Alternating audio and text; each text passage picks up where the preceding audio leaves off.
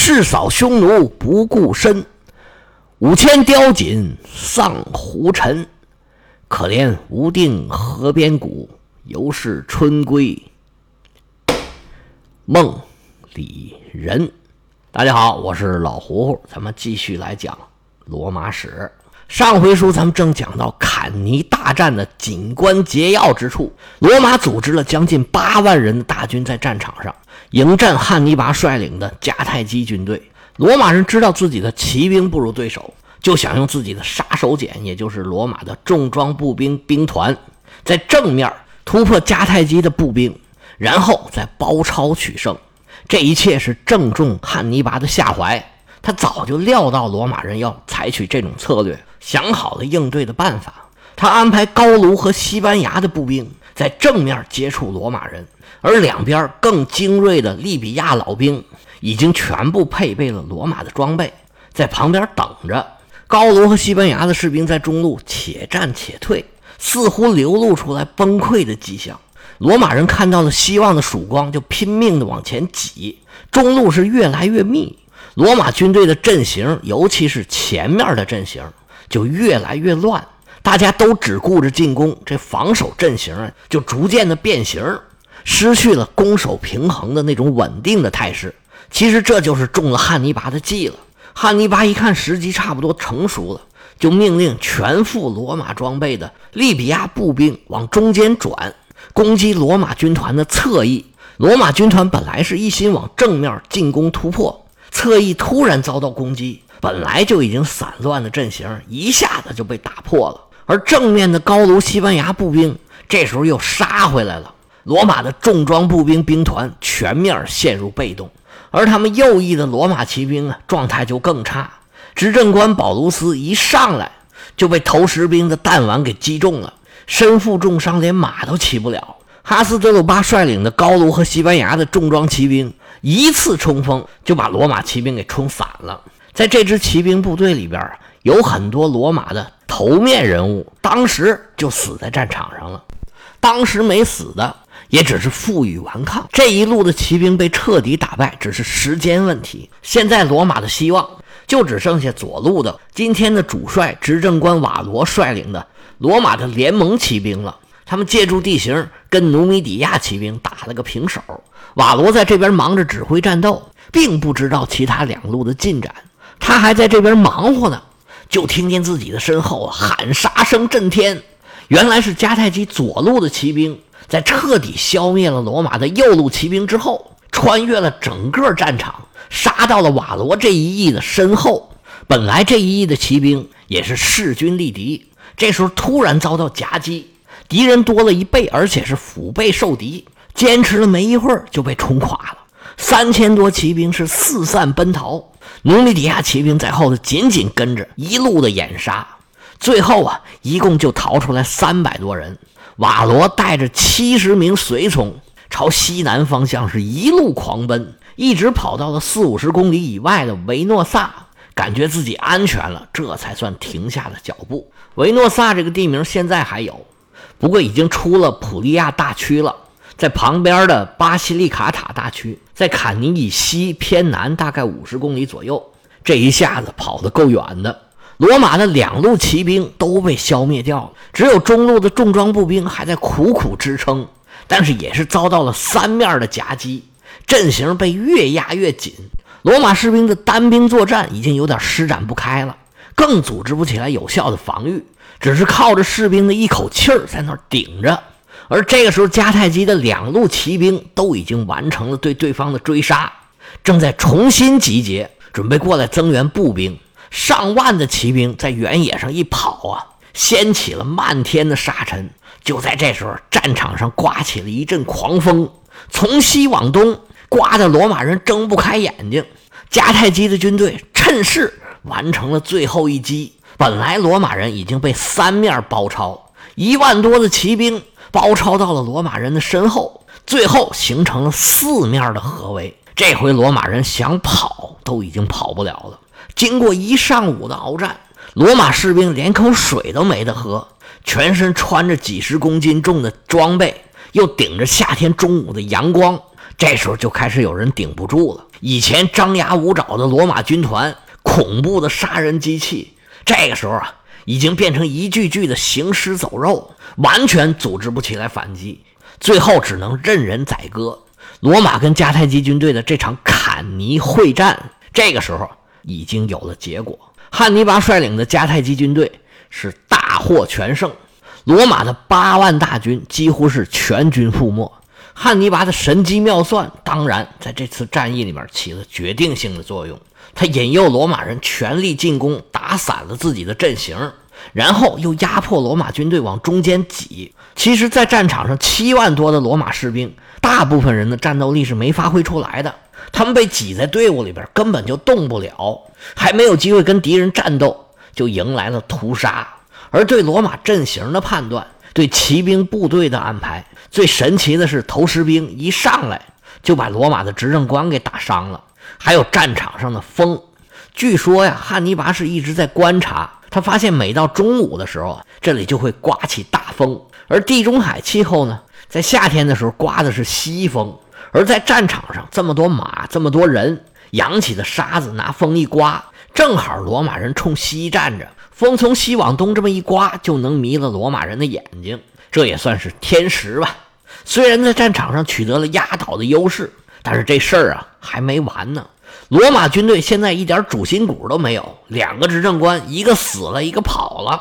现在罗马人是战无可战，而且整个指挥系统都已经瘫痪了。他们就是想要投降，他也做不到。对汉尼拔来说，也没有第二条路可以选了，他只能把战场上这七万多人全部杀掉。否则，这么多的敌方士兵对汉尼拔来说绝对是一个巨大的威胁。他总数比汉尼拔的人还要多，而且在战场上如此混乱，谁知道最后会发生什么事儿啊？汉尼拔日后食人魔的这个恶名就是从这个战场上传出来的。但是杀掉比自己军队人数还要多一倍的几万个敌人，而且是全副武装的罗马战士，这可不是一件容易的事儿。史书上就记载了他杀了这么多人，但是具体怎么杀的呢？可没说。后世就有人研究说他们到底是怎么杀的，有可能呢是先让投枪兵啊、投石兵啊在外围先进行一些远程的输出，然后逐渐往中间杀。有些专家对这个过程进行了很详细的描述，但是这杀人这事儿啊太残忍了，我也就不细说了。不过最后啊，迦太基军队应该是发现尸横遍野。到处都是血，越往里走啊，杀人越困难。他们有可能啊，是有意识的把那些还能组织起来的罗马士兵给放出来，等他们到了开阔的地方，再一个一个把他们给杀掉。在这些被放出来的人里边，大部分也被杀掉了。不过呢，有可能有一小部分人最后还是逃了出来。而在这些人里面，很有可能就包括了日后当选执政官、结束第二次布匿战争的。普布利乌斯·科尔内利乌斯·西比亚，这个时候呢，他还没有那个阿菲利加努斯的尊号，也就是我们为了简化说的那位大西比亚，是老西比亚的儿子，小西比亚的姥爷，也就是外公。经过一天的屠杀，最终留在战场上的尸体有大概不到五万人，其中有四万五千多是军团的战士，还有两千七百多是骑兵，剩下的两三万人。四散奔逃，有的逃到废弃的坎尼城里，这里面也有一些废弃的堡垒，他们就打算在这儿死守。也有人在周边找到一些藏身之处。这个时候，罗马人还有一个军团，他们是奉命在大营里面留守的，因为没有参战，现在他们组织还很完善，人员也很齐全。他们一度还想袭击汉尼拔的营地，结果没有得手。汉尼拔的军队完成了一天的战斗，他们实在是打不动了。他们也知道很多罗马人都躲起来了，但是这个时候必须要休息了。罗马仅存的那个军团就派出了很多通讯兵去跟散落在四周的罗马军队去联系，想要趁着汉尼拔休息，咱们赶紧走。在坎尼西南还不到十公里的地方，有一座小城叫卡纽萨乌姆，还有一种译法呢是把它译作卡留苏门。现在这个地方呢叫做卡努萨迪普利亚。这是一个小城，但是虽然小呢，哎，它也有城墙。如果能退到这里的话，汉尼拔这个时候应该没有能力马上攻城，所以暂时就会是安全的。但是这个时候，罗马的残兵败将啊，思想很混乱，没有主心骨，怎么想的都有。想要撤退的人费尽了口舌，也只说动了四千多步兵、两百个骑兵，趁着天黑赶到了卡留苏门。这里边就有咱们刚才提到的大西比阿。另外还有四千多人，得知执政官瓦罗在维诺萨，也赶去投奔。这两拨人暂时是安全了，但是其他没有离开战场的人还不知道自己将要面对什么样的命运。第二天早上起来，迦太基人要打扫战场，一个是要从罗马人身上刮点油水，另外要看一看有没有活的，该杀的杀，该抓的抓。如果有自己的战友还活着，那就赶紧给救上来。迦太基人出门一看都傻了，虽然这个屠杀是他们自己亲手操刀，但是眼前的景象也实在是太震撼了。说是尸横遍野，血流飘杵，那真是不过分。几万人的尸体把旁边的河都染红了，战场上飘着那个气味啊，这别提有多难闻了。而且战场上士兵啊，临死的时候各种各样的惨状，那真是让人触目惊心。史家在这块呢有一些具体的记载。可能引起有些人的不适，我就不念了。迦太基人打扫战场，收获还颇丰。据说光是金戒指就几百几百的。战场打扫完了，士兵也勉强歇过乏来。紧接着就要收拾顽抗的罗马军队了。这时候罗马人军心涣散，被迦太基人轻松的就给摧毁了，全部都成汉尼拔的俘虏。一共有一万三千人，加上前一天俘虏的六千人。有将近两万人，这些人全部都被卖作奴隶。打完胜仗，汉尼拔又放纵自己的手下，到处烧杀抢掠一番。到这儿，这场战役算是正式打完了。汉尼拔一点数，自己损失的军队大概在六千人上下，其中有一半是高卢人。军队的主干基本没有什么损失。打完一场大胜仗，那当然是要大肆的庆祝。不过这个时候啊，实际上是有一个问题摆在了汉尼拔的眼前，那就是下一步到底应该怎么做。打完这场仗，汉尼拔跟手下一起每天吃吃喝喝，但是具体应该做什么，汉尼拔一点儿也没有交代。看他那意思，今年就这样了，反正已经把罗马人打残了。从这时候一直到冬天，罗马人是不可能有力气再来挑战了。有什么事儿啊，明年开春再说吧。汉尼拔是这种无欲无求的态度，但是他的手下人有人受不了了。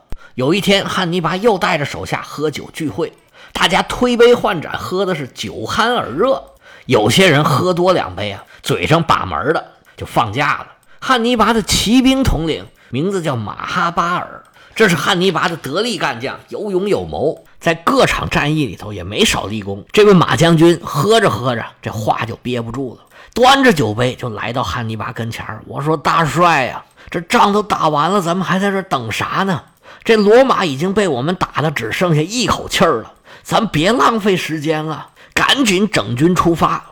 咱们只要花五天时间，就可以到罗马去喝酒了。”汉尼拔看着马哈巴尔，笑而不语。马哈巴尔一看没反应，就继续催呀：“大帅呀，你赶紧的，你等罗马人缓过来。”再打就没那么容易了。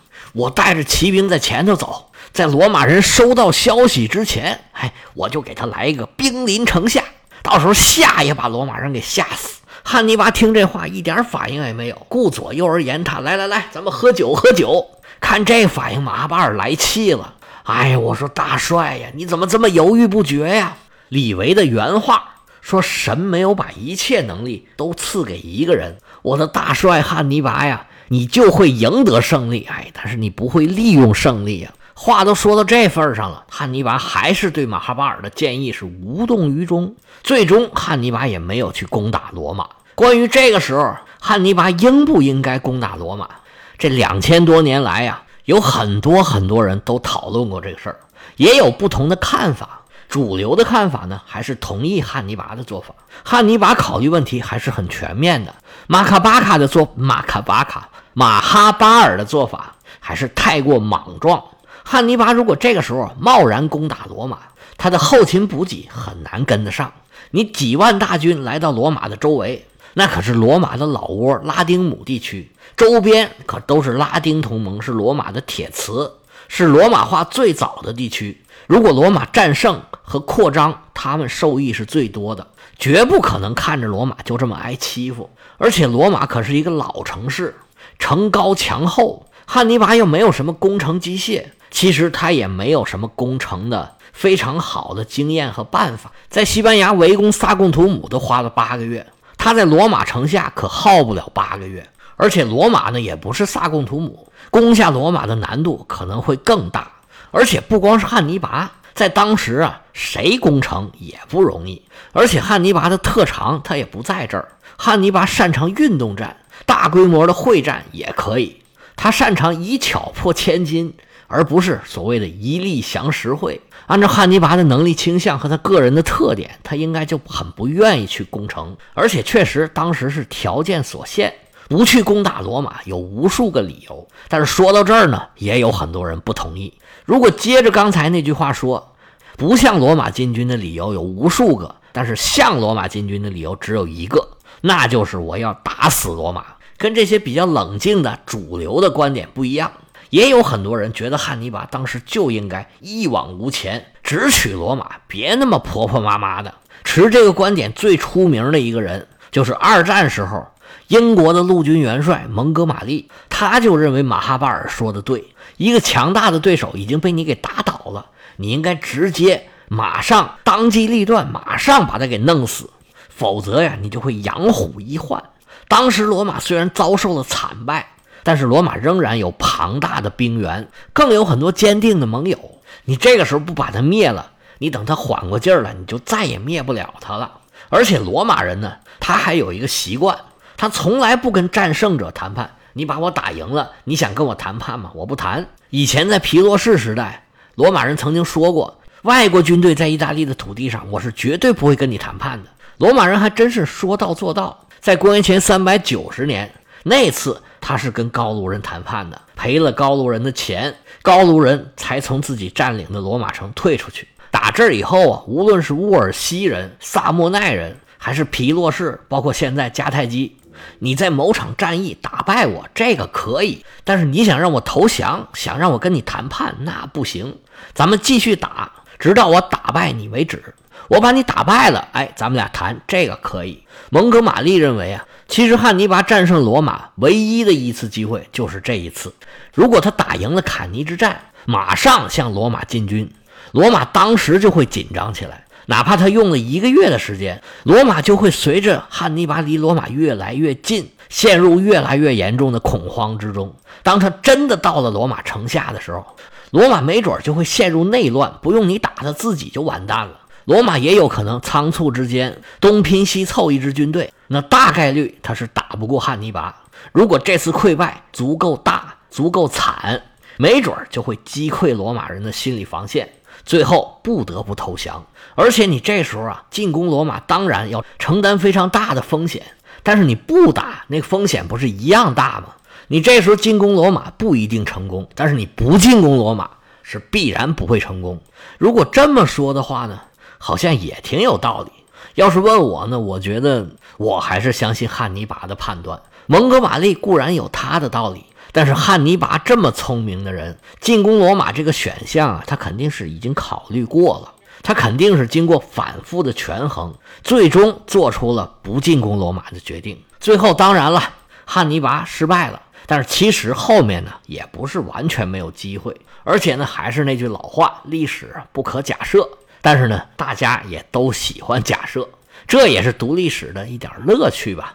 汉尼拔这边大胜了罗马。每天自然是兴高采烈，但是这个时候的罗马城可谓是愁云惨雾啊！战败的消息传到罗马，满城的哭声，就像咱们前面诗里边说的：“可怜无定河边骨，犹是春归梦里人。”罗马现在要怎么应对？对于战败的这些将士，他们是怎么处理的呢？咱们下回接着说。